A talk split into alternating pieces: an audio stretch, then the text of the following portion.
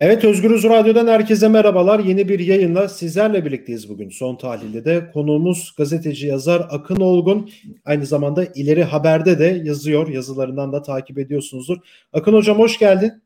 Hoş bulduk Onur. Nasılsın? Teşekkürler. Nasıl diyelim? İyi diyelim, iyi olsun diyelim. Klasik Türkiye cevabı. Evet, insan hakları eylem planını konuşacağız ve tabii ki de fezlekeler, e, HDP'nin mecliste olan fezlekeleri, İyi Parti'nin aslında birkaç gündür fezlekelerin geldiği günden beri tartışılan konulardan biri. İyi Parti'nin tutumu nasıl olacak? Bugün de Meral Akşener grup toplantısında e, kısaca da bunu anlattı tutum olarak. E, evet açıklamalar yaptı. Biraz da bunlara değineceğiz. Tabii ki de ilk önce insan hakları eylem planı. Şimdi Akın Hocam 19 yıldır ülkeyi yöneten bir siyasi iktidar var ve biz bu 19 yıla baktığımız zaman sürekli bir reformlarla gelen de bir iktidar var. Yani yüzde 40-45 oy almış, yüzde 50 oy almış, iktidar olmuş. 19 yıldır iktidardalar. Sürekli bir yargı reformu yapılacak, bir basın reformu yapılacak, işte bir adalet reformu yapılacak ve son olarak insan hakları eylem planına gelindi. Aynısı bir 5 yıl önce de yapılmıştı. Yani bu kadar hukuksuzluğun, adaletsizliğin içerisinde bu insan hakları eylem planının açıklanması bizzat Erdoğan tarafından yani Türkiye'deki mevcut sorunları çözer mi? Böyle iyi, iyimser bir soruyla geleyim size ilk önce. Ee, çözer. ee, tabii yani şimdi ironik ironisi evet. ama şöyle bir durum var yani e, biraz şöyle algılanıyor.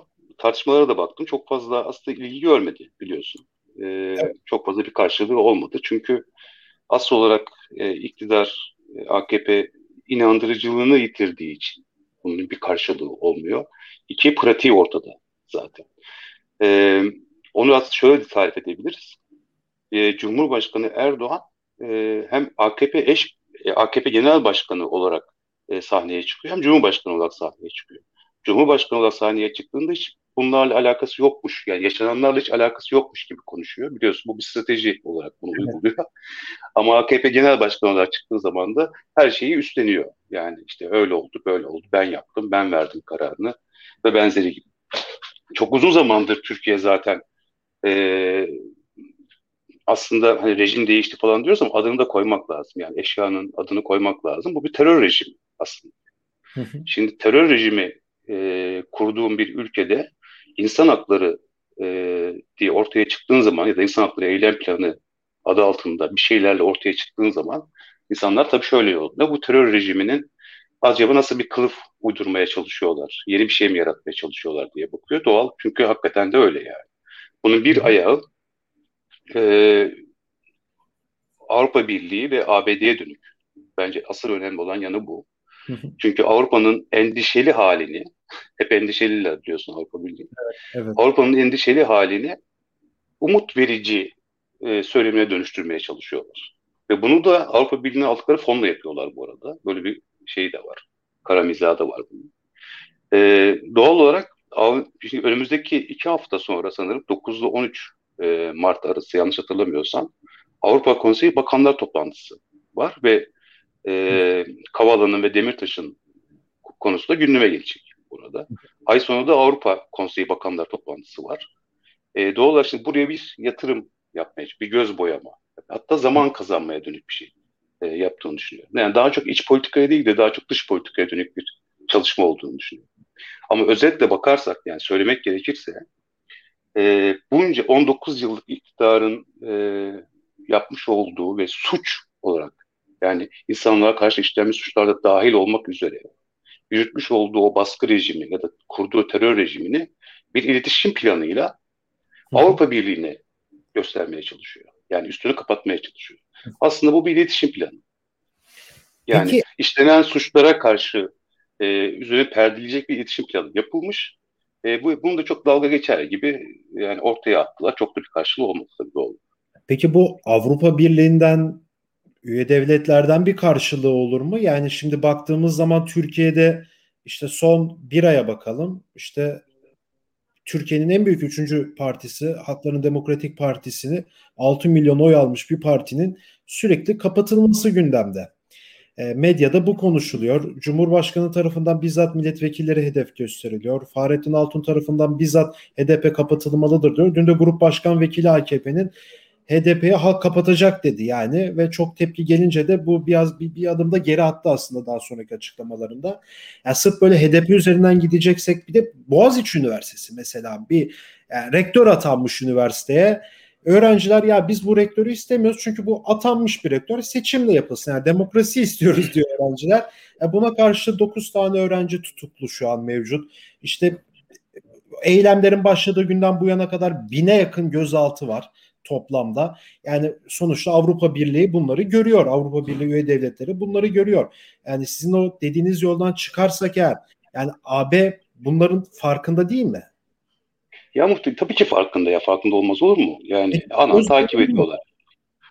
Ama şöyle yani Türkiye ile kurdukları ilişki yani e, sadece e, insan hakları üzerinden kurulan bir ilişki değil. Avrupa Birliği'nin kurmuş olduğu ilişki asıl olarak e, yani silah satışından tut ekonomik ilişkilere birçok şeyi birbirine bağlantılı iç içe geçmiş bir ilişki var oldu. Ama bence asıl olarak burada iktidar zaman kazanmaya çalışan bir politika üretiyor bence. Yani bu insan hakları eylem planı aslında zaman kazanmak için yapılmış bir şey. Avrupa Birliği'nin karşısına e, karşı, Avrupa Birliği'nin onların karşısına koyacağı şeylere karşı yani bundan bir tanesi Kaval olacak, Demirtaş olacak, ahim kararları uygulanmıyor o olacak ve benzeri ve çok üstten Avrupa Konseyi Bakanlar Kurulu tarafından açıklanacak açıklamayı aslında bir tık aşağıya düşürmeye çalışmaya dönük bir faaliyet aslında. O yüzden iletişim planı diyorum. Yani bir suç var ortada. O suçu iletişim planıyla adını da Avrupa İnsan, şey, İnsan Hakları Eylem Planı koydukları, reform diye koydukları bir şey, bir iletişim planıyla kapatmaya çalışıyorlar ve zaman kazanmaya çalışıyorlar. Bu zamanı kazanabilir mi ben çok emin değilim. Yani bugün Çavuşoğlu da açıklama yapmış yani asıl olarak Avrupa Birliği olan ilişkilerimizi düzenleyecek bir e, plan bu demiş. Aslında şeyi ifade etmiş. Bu dış politikaya dönük bir şey, iç politikaya dönük bir karşılığı yok. Zaten iç politikada bunun karşılığı yok zaten. Yani kendi tabanı açısından da bir karşılığı yok. Çünkü kendi tabanı zaten bu özgürlüğü, yani hukuksuzluk özgürlüğünü yaşıyor sonuna kadar. Ee, karşısında yer alan muhalif kesim ise zaten celladını tanıyor. Kim olduğunu biliyor. Çünkü hiçbir inandırıcı kalmamış durumda. Zaten açıklamalar da ortada, pratik de ortada. Doğal olarak burada asıl şey, hikaye bence Avrupa Birliği ve AB'ye dönük, şeye, e, Amerika'ya dönük e, bir zaman kazanma hikayesi aslında. Evet buradan hemen şimdi yine konuyla da paralel aslında yani bir yandan insan hakları eylem planı açıklanıyor diğer yandan milletvekillerinin fezlekeleri mecliste yani meclise gelecek ee, ve buna karşı da açıklamalar var. Programın başında da belirttiğimiz gibi özellikle de bu fezleke konusu gündeme geldiğinden beri e, herkes İyi Parti'nin tutumunu burada merak ediyordu. Yani e, size burada iki sorun var hocam. Şimdi bir, neden İyi Parti'nin tutumu burada merak ediliyor fezleke konusunda? İkincisi olarak Meral Akşener'in bugünkü açıklamaları var. İşte İyi Parti ne diyor Akşener? İyi Parti o fezlekelerin önünü arkasını iyice okur. Çünkü İyi Parti o fezlekelerin önünde biri varsa ardında da sizin olduğunuzu çok iyi bilir. İyi Parti Türk yargısının hazırladığı fezlekeye bakar. Gereği neyse onu yapar diye bir açıklama yapıldı. Yani böyle sosyal medyaya da baktığımız zaman bu açıklamayı birçok e, muhalif kesimde tırnak içerisinde tatmin edici buldu. İşte Akşener'in tavrı burada nettir dedi. Fezlekelere işte onay vermeyecekler gibi yorumlar vesaire de yapıldı. E, ikinci olarak da, da bunu nasıl yorumluyorsunuz? Ya tabii ben aslında geçen hafta bir geçen bir önceki hafta e, aykırı diye bir yazı yazmıştım İleri Haber'de. Aslında oranın girişinde de söylemiştim. Çok uzun zamandır e, İyi Parti e, stratejisini şeyin üstüne kurmuş durumda. Hem iktidara ortak hem muhalefete ortak. Zaten stratejinin kendisine baktığın zaman da bunu görüyorsun. Cümlelerine baktığın zaman da bunu görüyorsun. Yani ikili bir şey uyguluyor. Hem muhalefetin e, şeyini alıyor, gazını alıyor bir yandan hem de iktidarın gazını alan bir yere oturmuştu. Aslında orada boşluk var, o boşluğa oturmuş durumda. E, eskiden biliyorsun HDP'ydi o boşluğu dolduran ve dengeleri değiştiren bir pozisyonu vardı. Tam da HDP'nin o oturduğu zemini kaydırıp kendisinin e, oluşturduğu bir zemine e, oynuyor İyi Parti. Çünkü HDP'yi çok uzun zamandır aslında ben sorarsan iktidarda muhalefetti. HDP'nin geriletilmesi ve istedikleri kıvama getirilmesine dönük bir politika uyguluyorlar ve bunu birlikte yapıyorlar. E, bunun söylemlerini de e, şeyin içerisinde görüyoruz. Yani CHP'nin yaklaşımında da, İyi Parti'nin yaklaşımında da ya da BK denince nasıl bir araya gelip toplanmalarında da evet. bunların hepsini görüyoruz. Şimdi HDP'nin 7 Haziran'dan itibaren oturmuş olduğu o dengeye şu anda İyi Parti oturmaya çalışıyor. Hem muhalefeti elinde tutmaya çalışıyor hem iktidarı elinde tutmaya çalışıyor. Böylece her iki tarafında alternatifi olmuş oluyor. Hı hı. Kendisi kendileri açısından bu e, bu zemin aslında şey yani e, kendileri açısından doğru doğru bir zemin. E, bir yandan da tabii MHP'nin oylarını, MHP'nin tabanına dönük bir politika yürütüyor. Bu da çok anlaşılabilir. Milliyetçi söylemlerinin birçoğu da aslında MHP tabanına dönük bir çağrıyı e, içeriyor. Ama stratejik olarak bence bizim görmemiz gereken e, hem muhalefet hem iktidar olma halini bence öne çıkartmak lazım. E, onun dışında ben İyi Parti'den bir şey beklemiyorum. Yani özellikle Kürt meselesinin de ve bunun temsilcisi olarak, iradesi olarak e, parlamentoda olan HDP'ye dönük siyasetinde çok bir değişiklik olacağını düşünmüyorum. E, muhtemelen de meclisler yani fezlekeler gelmeye başladığında onu biraz sürüncemeye bırakacak. E, bir yandan da MHP'ye dönük birkaç hamle yapacak. Böylece hem muhalefeti biraz memnun edeyim hem iktidarı biraz memnun edeyim arasında oturduğu zemini biraz daha güçlendirmiş olacak. Neredeyse ana muhalefetin rolünü oynayacak durumda. Yani o hale gelmiş durumda. Bir diğer yanı bence de bence daha da önemli olan kısmı şu. E, ana muhalefetin ana muhalefet partisiyle bir rol paylaşımı var İyi Parti'nin. Ve İyi Parti bu rol paylaşımını en uygun şekilde yapmaya çalışıyor. Uygulamaya çalışıyor. E diğer yandan ortalık o kadar vasat ki Onur. Yani e, Meral Akşener'in konuşması inanılmaz etki yaratıyor. Çünkü çok vasat her şey. Yani bu vasatlıktan yükselen bir İyi Parti var aslında. Ya hiçbir şey yapmadan da yükselebilir İyi Parti. Birkaç cümle kurarak, aykırı cümle kurarak ya da muhalif yani hitabetini biraz daha güçlendirirse Meral Akşener ki hitabeti iyi kullanıyor ama iyi kullanmasının yani kullandığı hitabetin bu kadar büyüğü, büyüğü olmasının temel sebebi muhalefetin çok vasat olması. Hem ana muhalefetin ve çeperinin aslında çok vasat ve yükseliyor İyi Parti oranı üzerinden. Ve oturduğu denge üzerinden de hem muhalefeti idare ediyor hem iktidarı idare ediyor. Evet aslında sağdaki bu tırnak içerisinde bir aslında yani alternatifsizlik de diyebilir miyiz? Yani bu alternatifin yarattığı şey aslında İyi Parti'yi böyle kendiliğinden yükseltiyor. Şimdi anketlere baktığımız zaman biliyorsunuz Türkiye'de her ay onlarca anket firması Ondan, Herkes anket yaptırıyor. Evet. Hocam şimdi yani 7 Haziran öncesinde başladı bu işte anket durumları.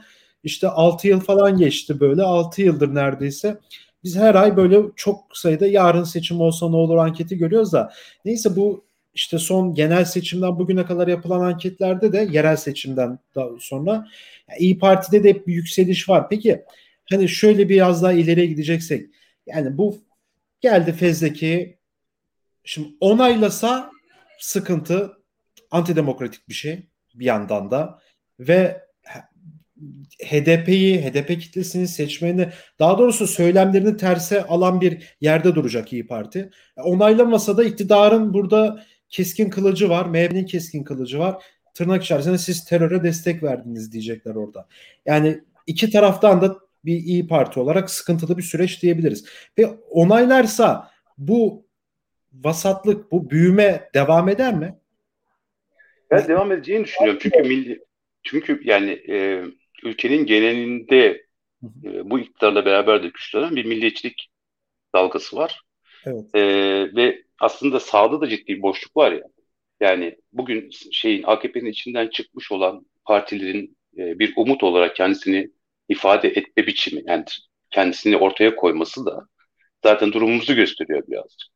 Yani sağcılığın karşılığı olarak yine sağcılık yine AKP'nin içinden çıkmış bir sağcılık e, şeyi. MHP'nin içinden çıkmış bir İyi Parti hikayesi var.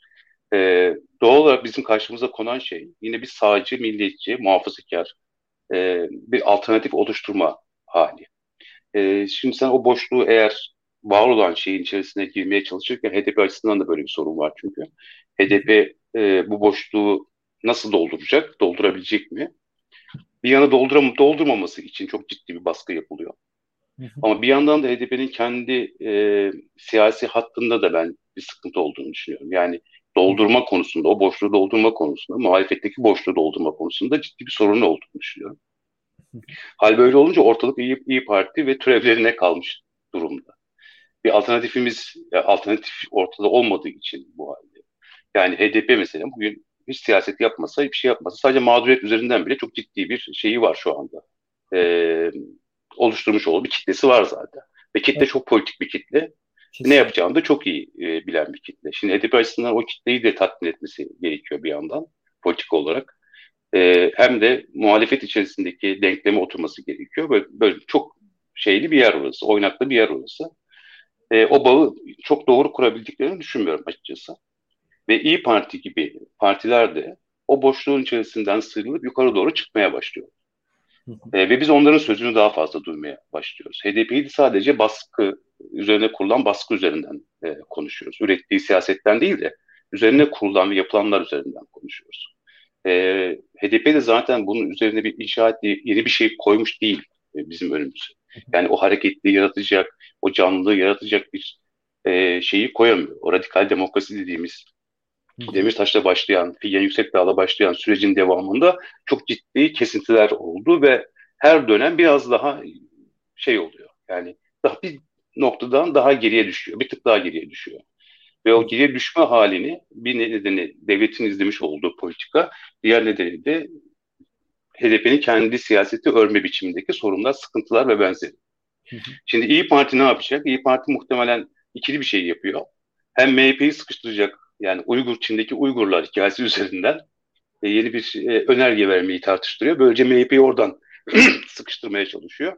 Bir yandan da fezleke meselesindeki duruşunu da yine BK temelli bir çizgi içerisinde nasıl sürüncümeye sokabilirim, bir süre daha götürebilirim diyerek e, ana muhalefeti denk, şeye tutmaya, dengede tutmaya çalışıyor. Yani rolünü, muhalefetteki rolünü dengede tutmaya çalışıyor. Muhtemelen biraz süreci aynı şey gibi iktidarın e, insan hakları eylem planını Avrupa Birliği'nin önüne koyması gibi bir sürüncü bir zaman kazanma, bir şey hali. Hani perdeleyebilir miyiz gibi. Orada bir perde işlevi görüyor şu anda. Ama o perde ne zaman inecek göreceğiz. Çünkü o BK sıkıştırmasına soktuğu zaman iktidar ki en büyük başarısı orada.